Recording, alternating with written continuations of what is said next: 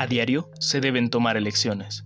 Cómo vestirse, qué desayunar, a qué hora salir de casa, qué serie, anime o película ver, qué capítulo de Por si el tráiler no fue suficiente escuchar, qué libro leer, qué canción oír y un gran etcétera.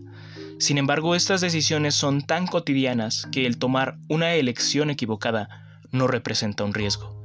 Sin embargo, ¿qué pasaría si tuvieras que tomar una decisión que afectara al mundo entero? ¿Podrías soportar la presión internacional y moral de tomar una mala elección? ¿Podrías entablar una relación diplomática con un ser de otra dimensión? Pues de eso trata el anime del cual te hablaré hoy. ¿Interesado? Entonces siéntate, ponte cómodo y por si el tráiler no fue suficiente, hablemos de Seikai Surukado.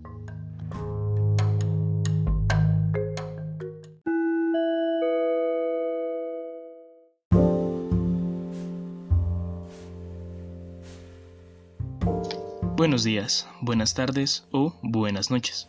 Espero que tu día vaya bien. Si no es así, espero que se mejore y si el día ya terminó, recuerda, siempre habrá un mañana.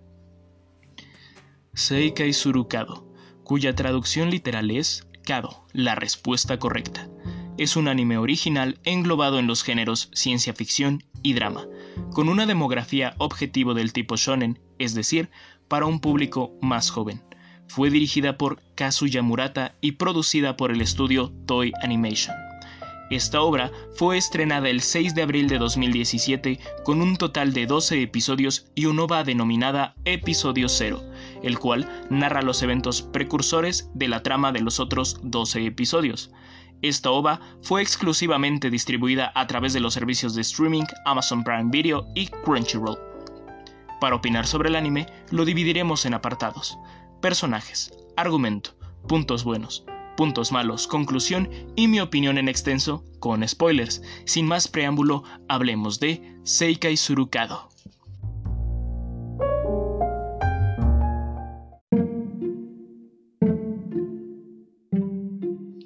Los personajes de Seikai Surukado son Kojiro Shindo, personaje masculino, cabello negro, lacio y de corte promedio, ojos café oscuro, piel blanca, complexión y altura arriba del promedio de la serie. Es un negociador diplomático de personalidad bastante pragmática y fría. Fue el primero en tener contacto con el ser antisotrópico. Su voz en japonés fue hecha por Miura Hiroaki. Shun Hanamori, personaje masculino, cabello café claro, lacio y de corte promedio, ojos café claro, piel blanca, complexión y altura dentro del promedio de la serie. Es el ayudante de Shindo, de personalidad un poco más tranquila y algo nerviosa. Su voz en japonés fue hecha por Souma Saito. Yahakui Sasuhina, personaje de apariencia masculina, cabello blanco, largo y un tanto ondulado, ojos rojos, piel blanca, complexión delgada y de estatura promedio dentro de la serie, un ser transdimensional y antisotrópico que ha venido a esta dimensión con fines específicos. Su voz en japonés fue hecha por Takuma Terashima. Saraka Tsukai, personaje femenino, cabello azul oscuro, largo y lacio, ojos cafés, piel blanca, complexión y estatura dentro del promedio femenino de la serie al igual que Shindo, es una negociadora diplomática con una personalidad a veces pragmática y a veces muy tierna. Su voz en japonés fue hecha por Mao Ichimichi. Kanata Shinawa, personaje femenino, cabello morado oscuro y lacio corto hasta los hombros. Ojos café claro, piel blanca, complexión delgada y estatura debajo del promedio femenino de la serie. Es una genio científica de una personalidad muy extrovertida y un tanto infantil. Su voz en japonés fue hecha por Rie Kugimiya.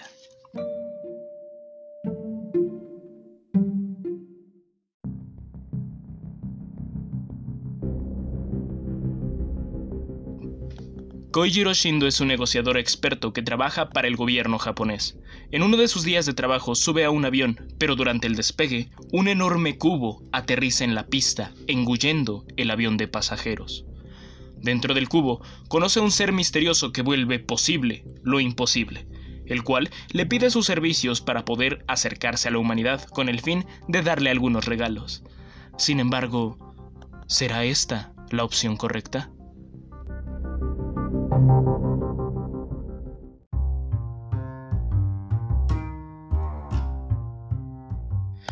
Los puntos buenos de este anime son su animación, la cual es bastante buena tanto en escenarios como en personajes, y si bien utiliza la técnica 3D la cual podría parecer un poco problemática, ellos la han manejado de bastante buena manera.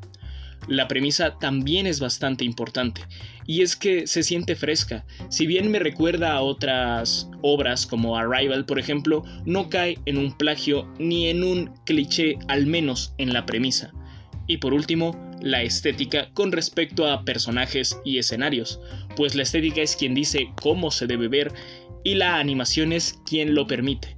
En este caso, las dos se han conjuntado bastante bien para que los humanos del anime parezcan lo más cercano sin perder su propia idiosincrasia artística y los escenarios parezcan lo suficientemente oníricos como para saber que no estás en esta dimensión.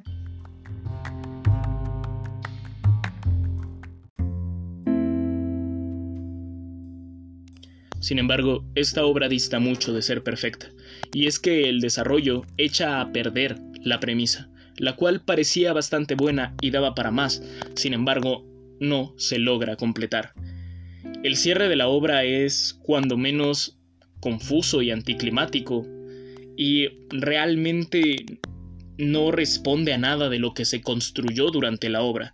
Y el ritmo hay veces que se estanca y hay veces que es demasiado acelerado, por lo tanto no disfrutas tan bien la obra como deberías. Insisto, tenía una premisa bastante prometedora y hay momentos de brillantez, pero no llegan a más.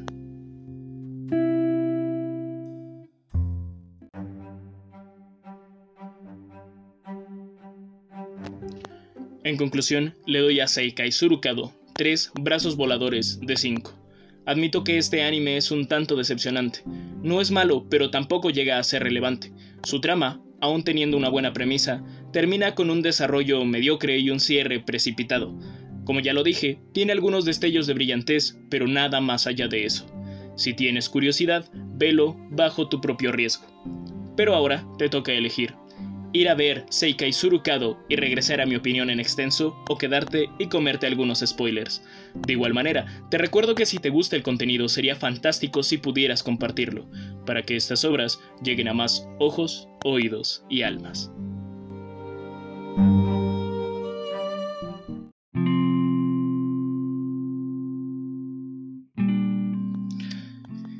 Bueno, hablemos más en extenso de esta obra. Eh, lo primero es que tengo que admitir que en la construcción de la obra, tanto de la premisa como de la trama en sí, hay bastante ciencia y algunos temas filosóficos, pero sobre todo mucha ciencia ficción.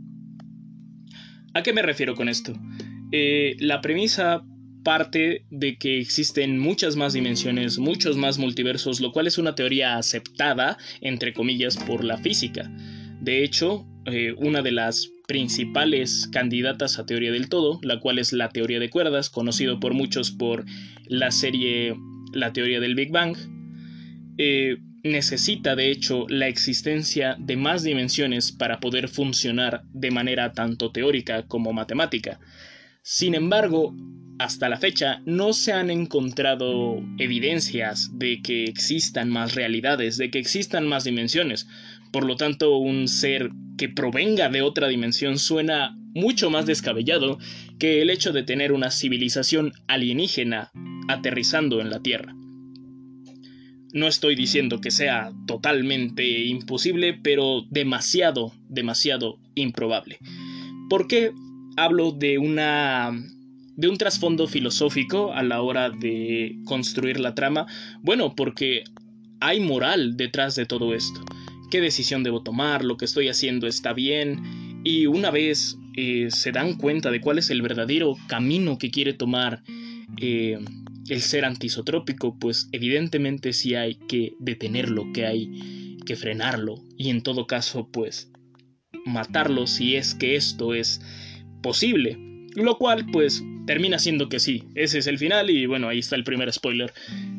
Pero la parte ficcional es básicamente todo. ¿Qué nos asegura que un ser de otra dimensión sería de una forma antropomórfica, es decir, similar al cuerpo humano? Y una vez eh, pensado que puede ser de esta manera, ¿por qué están volando los brazos? ¿De verdad se puede generar energía infinita? Pues la verdad es que no, físicamente es improbable por la ley de la conservación de la materia y la energía. No puedes tener algo infinito, debe haber un fin a la hora de generar energía, porque incluso si esa energía eh, se produce a partir del movimiento, por decir algo, va a haber un momento en el que ese movimiento termine por frenarse. No hay una máquina de movimiento perpetuo, porque al final se consigue un equilibrio. Esto tiene que ver con las leyes de termodinámica y muchas otras cuestiones científicas que impiden que sea posible lo que plantea estos, estos regalos. El estar conectado con tu ser de otra dimensión, el cual duerme por ti mientras tú estás despierto y es una especie de cambio de mente. Médicamente, físicamente es totalmente imposible. Aunque debo admitir que todos estas, eh, estos regalos y el cómo se ven y el cómo los han hecho moverse dentro del anime me ha parecido bastante impresionante. Realmente los efectos y la animación que le han puesto a este anime es increíble. Sin embargo, no importa mucho el qué tan bonita sea la portada, el qué tan linda sea la pintura y la estética per se, si el desarrollo es malo.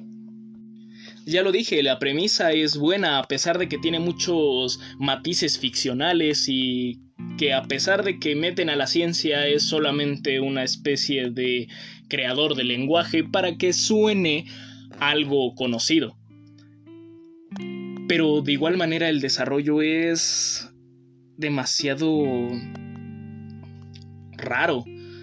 Él llega y lo cuestionan, pero de hecho lo cuestionan muy poco porque no se está dando regalos.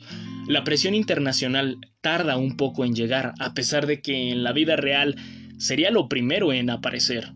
Digo, aparece un cubo de ese tamaño de la nada y realmente un país como Japón podría esconderlo?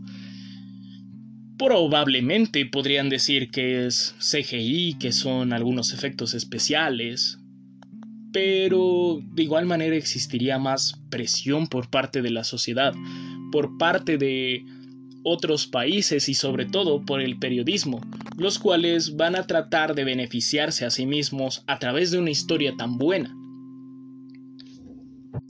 pero en el caso del anime tarda un poco en llegar, al menos la presión internacional, ya con esta parte de la energía infinita, pero de igual manera, que en serio nadie se percató de que esto es un arma potencial desde el momento en que fue dicha.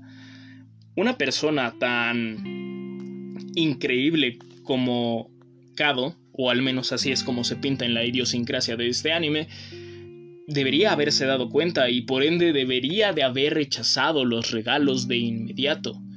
Y posiblemente eso había hecho que el ser antisotrópico pues lo hubiera eliminado completamente. Sin embargo, insisto, eh, es un tanto raro, es un tanto curioso. Y ya hablaré del cierre un poco más adelante, así que vamos por partes. Eh, la parte de los regalos también me parece sumamente innecesario. ¿Por qué directamente darnos los regalos? ¿Por qué no darnos el conocimiento para que nosotros podamos no solamente comprenderlos, sino incluso eh, crearlos y potenciarlos?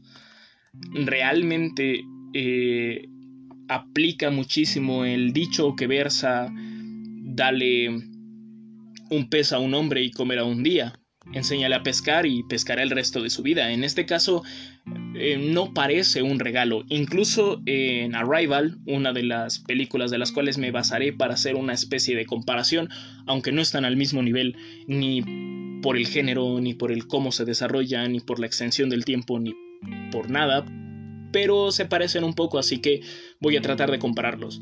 En Arrival, el regalo es el lenguaje. Un lenguaje que no solamente les permite entenderlos, sino también entender el cómo funciona el tiempo, eh, basado desde una interpretación física del tiempo de cubo, donde todo lo que está pasando pasará y todo lo que pasó sigue pasando, muy similar a como lo veía el Doctor Manhattan, en la tanto en la película como en los cómics de Watchmen. Sin embargo, aquí no es eso. Aquí está dando directamente regalos materiales, los cuales realmente y desde mi perspectiva parecen demasiado innecesarios.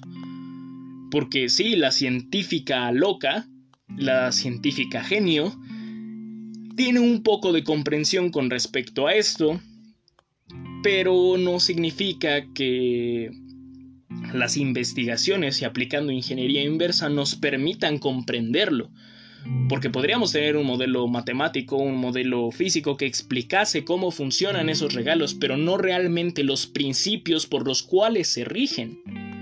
Sé que aquí estoy tratando de ser un poco, o mejor dicho, suena un poco elitista con respecto a la parte científica, a pesar de que comprendo que es ciencia ficción. Sin embargo, visto desde la construcción argumental, siguen pareciendo innecesarios. Es solamente una justificación del por qué llegó el ser antisotrópico, aunque bueno, al final todo resulta que es simplemente porque quiere dominarnos, extinguirnos, y todo tiene que ver con la información. Pero vamos a, continuar. Eh, y es que sí, o sea, Pareciera que la ciencia es una parte importante de toda la obra, pero se va al diablo cada tres o cuatro oraciones. La científica loca, la científica infantil, me cae bastante bien, de hecho es uno de mis personajes favoritos de toda la, de toda la serie. Sin embargo, no es rigurosa y... y pareciera que busca hacerlo. Sin embargo, si bien el punto fuerte de toda la obra es esta parte de la información de cómo traspasarla y siento que ese es en parte el mensaje oculto, pues no tendría sentido realmente meter la ciencia. Sí, la ciencia trabaja con datos, sí, la ciencia necesita información que sea verificada por pares, perdón, por pares, pero eh, aún así no encuentro realmente una justificación lógica para meter la parte científica si lo único de lo cual ibas a hablar es información. De hecho, un anime eh, similar a Funeguamu me habría parecido mucho más pertinente a la hora de presentar este sentido oculto más como algo explícito y así eh, funcionar de una mejor manera. Si bien, insisto, esto puede ser un sentido oculto de información, traspaso de información, algunas pérdidas en lo que respecta al lenguaje, etcétera, etcétera, siento que tampoco se logra del todo. Regresando a esta parte del dilema y el problema internacional, hay una parte que siento que se destaca y es el conflicto que existe con el primer regalo, el que genera energía infinita, del cual no recuerdo el nombre porque era un nombre un tanto complicado y sumamente inventado. Eh, cuando los países empiezan a pedirlo, resulta que la mejor opción es dar la receta y no el producto. Sin embargo, y creo que muchas personas se habrán dado cuenta de esto con algo bastante simple como lo es la comida, a pesar de que sigas una receta al pie de la letra, hay algo que falta. Sí puede saber muy similar, pero no es lo mismo. Si tu mamá le da la receta de tu comida favorita a otra persona y ésta la hace al pie de la letra, de igual manera le va a faltar algo.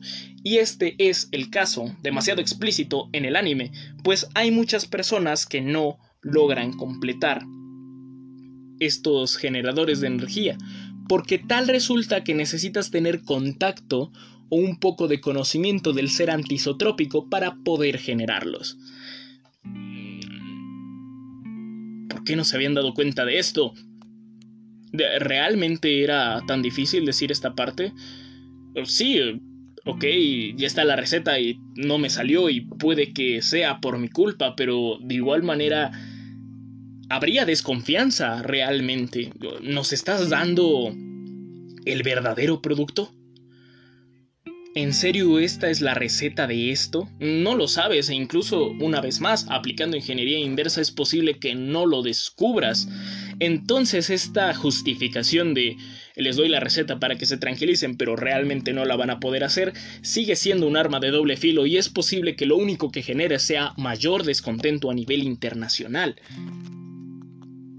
porque al final cada país va a ver por sus intereses y si tiene que pasar encima de ti, lo va a hacer. Obviamente todo esto va hablando y nos sigue retratando no solamente el cómo va a pensar la sociedad con respecto al nuevo cambio de paradigma que presenta el antisotrópico, sino también lo que interpreta el antisotrópico de esta sociedad. Recordemos que hacia el final se nos dice que este ser venía una como observador y dos como destructor. Debido a este asunto de la información que trataré de explicar más adelante, a pesar de que, insisto, es un tanto confuso. No complicado, confuso. Hay dos diferencias bastante grandes en esta parte.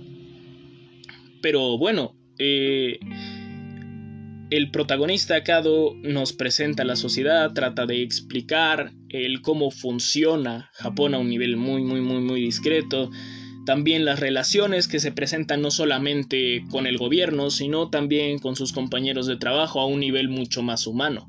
Porque por mucho que conozcas al primer ministro, él tiene que ver por los intereses del país y tú eres un simple empleado, no eres realmente un amigo, a diferencia de su asistente o aquellos que continúan en esta ardua labor por entender al antisotrópico de una manera personal y la parte científica que trata de entender a lo antisotrópico como un ente científico. Estas dos tienen que eh, unirse lo suficiente y de hecho aquí entra muchísimo la primera parte del anime. Hablo del capítulo 0. El capítulo 0 es importante porque es básicamente una fracción de toda la trama resumida en algo mucho más simple. Si nos damos cuenta, el OVA, el capítulo 0, habla precisamente de cómo Kado no quiere que desaparezca esta fábrica de metal. Y por lo tanto, eh, la opción más viable es que se vuelva una fábrica especializada en un metal específico. Eh, lo cual permite que ésta siga funcionando en pro del gobierno y al mismo tiempo que no desaparezca ni la fábrica ni los empleos que ésta produce, todo a través de la tecnificación y la especialización. Si nos damos cuenta, la parte científica viene muy de la mano para poder lograr el crecimiento de dos partes. Sí, esta es toda la trama del anime resumida en el capítulo 0. ¿Por qué? Los regalos son una parte científica, son lo que son, el regalo que le va a dar a la humanidad para que ésta pueda progresar. Pero ¿qué es lo que quiere él? ¿Realmente lo hace en un sentido, entre comillas, humanitario? Al final resulta que no, lo único que quiere propagar es la destrucción de la raza, que ésta ya no avance, porque a él no le beneficia que exista. En apariencia, pareciera que sí, ambas partes eh, se nutren y por lo tanto es eh, positivo para estas dos. Sin embargo, en la realidad no es lo mismo que en la escena de la metalurgia, en este OVA. Sin embargo, está muy ligado. Y no solamente en eso, porque la metalurgia va a ser una parte importante en el plan del final, una vez se descubre que el ser antisotrópico es el villano y no el bueno. Pareciera un plot twist, pero hasta cierto punto se veía venir, porque ¿realmente los aliens van a venir con un sentido, entre comillas, humanitario? Y si esto pasara, ¿qué garantiza que la humanidad no va a comportarse de una manera bélica por miedo a lo que pueda llegar a pasar? Esto ya se vio en Arrival. En Arrival estos aliens realmente tenían un sentido humanitario de entregar el lenguaje para que ellos pudieran comprender el universo porque eso posteriormente les beneficiaría cuando ellos vinieran a pedirles ayuda. Por otro lado, en este caso es lo contrario. Él solamente viene aquí para destruirlos y ni siquiera lo va a hacer de una manera directa, sino que lo va a hacer parecer un, una especie de suicidio. es tan macabro que quiere hacer que la raza humana se destruya a sí misma por culpa de lo que pareciera ayuda. Un plan un tanto rebuscado si me lo preguntas, porque realmente habría sido mucho más interesante ver una guerra, pero debido a la premisa, al sentido oculto y al hecho de que no quieres parecer cliché, pues se construyó de otra manera. Sin embargo, de igual manera es un tanto predecible y entra en cliché a pesar de que no se quiera, solo que es un cliché un tanto diferente. Esto también tiene que ver en el género en sí, porque el anime construye sus historias de una manera diferente al cine francés, al cine americano, al cartoon, series tipo sitcom y un largo etcétera. El arte está muy ligado al cómo es la cultura y la construcción también habla del cómo se comprende. Pero eso es tema para otra ocasión. Sigamos hablando de este anime y su cierre que es realmente intenso. ¿Recuerdan esas películas de Hollywood sobre atracos a bancos? Donde el plan no era el verdadero plan y había otro plan para que otra persona saliera más beneficiada del plan. Pues lo mismo es exactamente acá. El plan que no era el plan, pero sí parte del plan, pero de quién era realmente el plan y qué es el plan originalmente.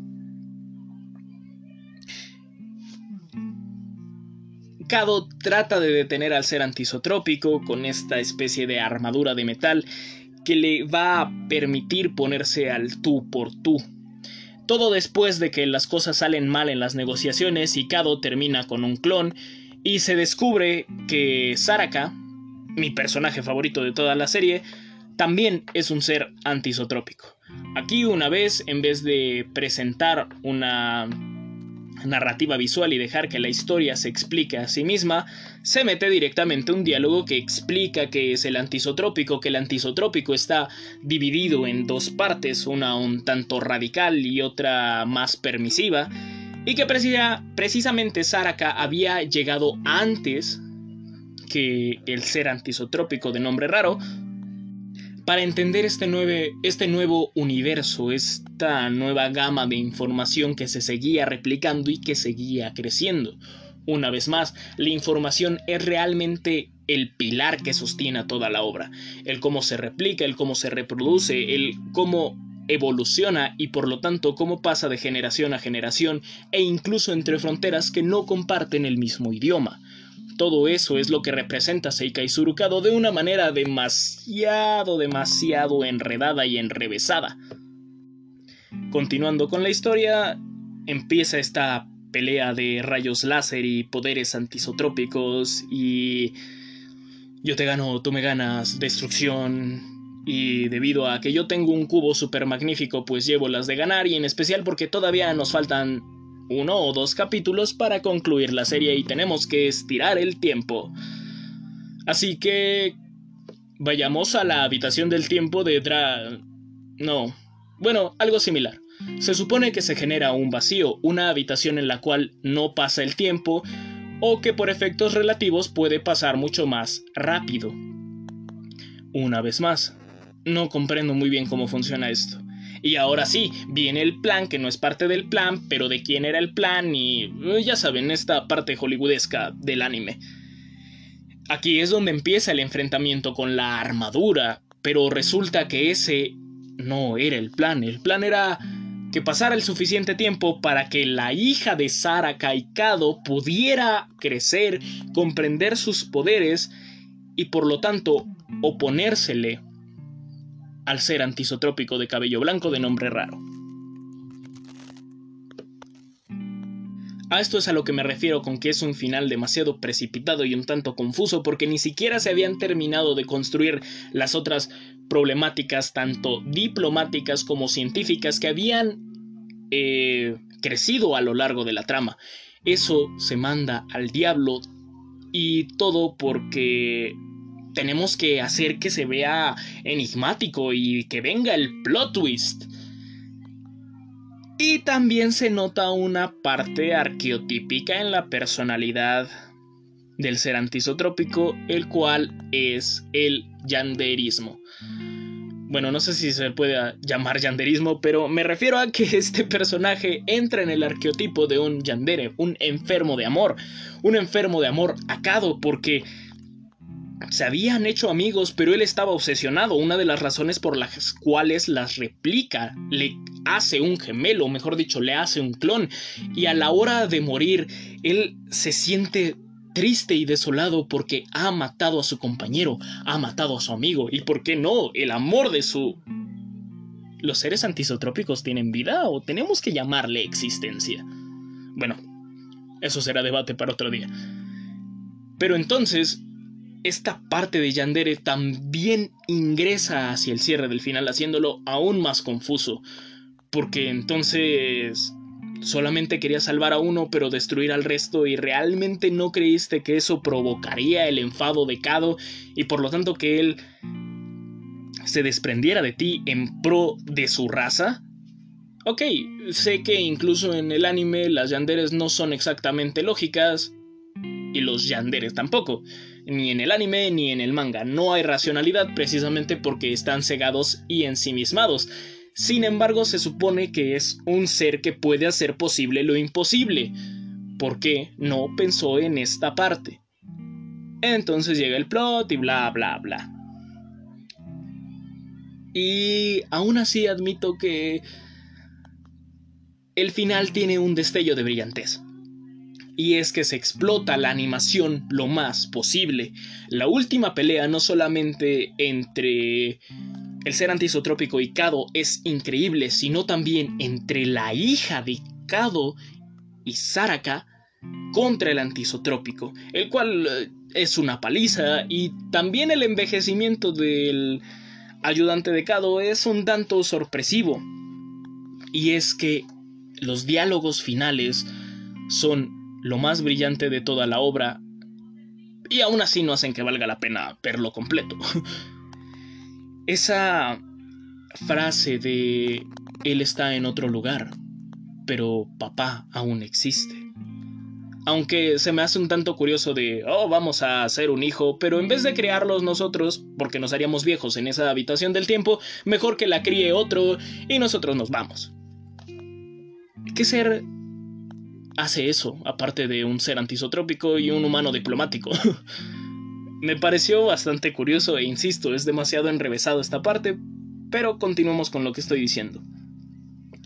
El avanzar de la humanidad, el hecho de que ya no necesites estos regalos, el hecho de que comprendas que lo único que puedes hacer es abrazarte a tu especie y continuar no solamente mejorándola, sino también ayudándola a progresar en la mejor manera y en medida de lo posible.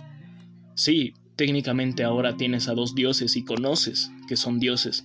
Sin embargo, eso no significa que te tengas que, que te tengas que atar a ellos, que te tengas que amarrar a esa ideología, sino que tienes que avanzar, dar lo mejor de ti y con ello que la sociedad, que la humanidad prospere. Ese es el mensaje final que nada tiene que ver con la información como tal que se supone que son los pilares. Esto es un amasijo de muchas cosas que al final termina con un mensaje inspiracional, porque tiene que cerrar de alguna manera. Y... Insisto, esto es lo que tratan los diálogos finales, lo que trata la construcción. La científica también desaparece porque al parecer su comprensión del antisotrópico le ha permitido entrar a un mejor lugar. No sé, tal vez también se volvió un ser antisotrópico. Y, insisto, se siguen tocando cuestiones filosóficas. El paraíso, lo que realmente significa ser un dios y lo que no es, sin entrar en cuestiones teológicas. Eh, y también la vuelta a la normalidad después de un evento que podría parecer traumático. Obviamente no estoy hablando de algo como Jacobo, que habla del cómo regresar a la normalidad después de una tragedia como lo es un temblor, sino el regresar a la normalidad después de algo que ni siquiera puedes explicar. Y es que si nos adentráramos en cómo se debió haber vivido algo de esa magnitud, realmente te pones a pensar si la sociedad iba a poder avanzar. Tan solo te debes poner a pensar en el epílogo de Dead Note, cuando hay personas que todavía le rezan a Kira como si fuera un dios. Lo mismo es aquí, ¿cuántas personas no pensarán en el ser antisotrópico como un dios que buscaba la erradicación de la humanidad, como una forma de erradicar el mal, por decir algo? Habrá quienes justifiquen las acciones del ser antisotrópico, habrá quienes piensen en Cado incluso como el salvador de la humanidad en caso de que el gobierno decidiera liberar toda la información sobre estos eventos y la, y la destrucción del ser antisotrópico. Lo mismo con Saraka y la hija. Se supone que la hija de Kado y Saraka tiene un nuevo nivel dimensional de información o algo así recuerdo por lo tanto es superior y es por eso que pudo vencer al ser antisotrópico malvado y Yandere, del cual no me acuerdo el nombre, pero al parecer le acabo de inventar uno mucho más largo. Pero no hablemos de eso. Sin embargo, el tener tantos matices dentro de tu desarrollo, pero realmente no potenciar ninguno ni terminar de explicarlo y simplemente meterlo así porque sí, hace que esta obra se desperdicie Recuerdo cuando hablé de Saraigoto, bueno, de Kubikiri Cycle, no Aero Savant, en la cual decía que el aspecto del genio era un tanto problemático y difícil de mostrar porque nadie es un genio. Bueno, posiblemente sí, me refiero a que el creador no era un genio, probablemente, y que por lo tanto era como que un tanto difícil explicar el cómo interaccionarían. Lo mismo es aquí, metes demasiadas cosas pero al final no desarrollas realmente la interacción de estas. Simplemente continúas con tu supuesto desarrollo de trama, pero dejando tantos cabos sueltos mientras la construyes que realmente hace que la obra pierda significado, pierda peso. Seikaizuru Kado habría sido una obra increíble.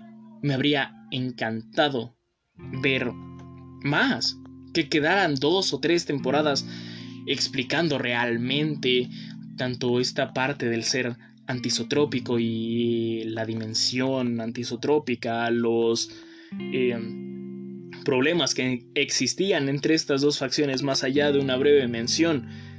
Pudo ser un anime más largo, mucho mejor explicado y que, tu, y que fuera una obra relevante, sin embargo, fue acortada, achicada y sumamente precipitada.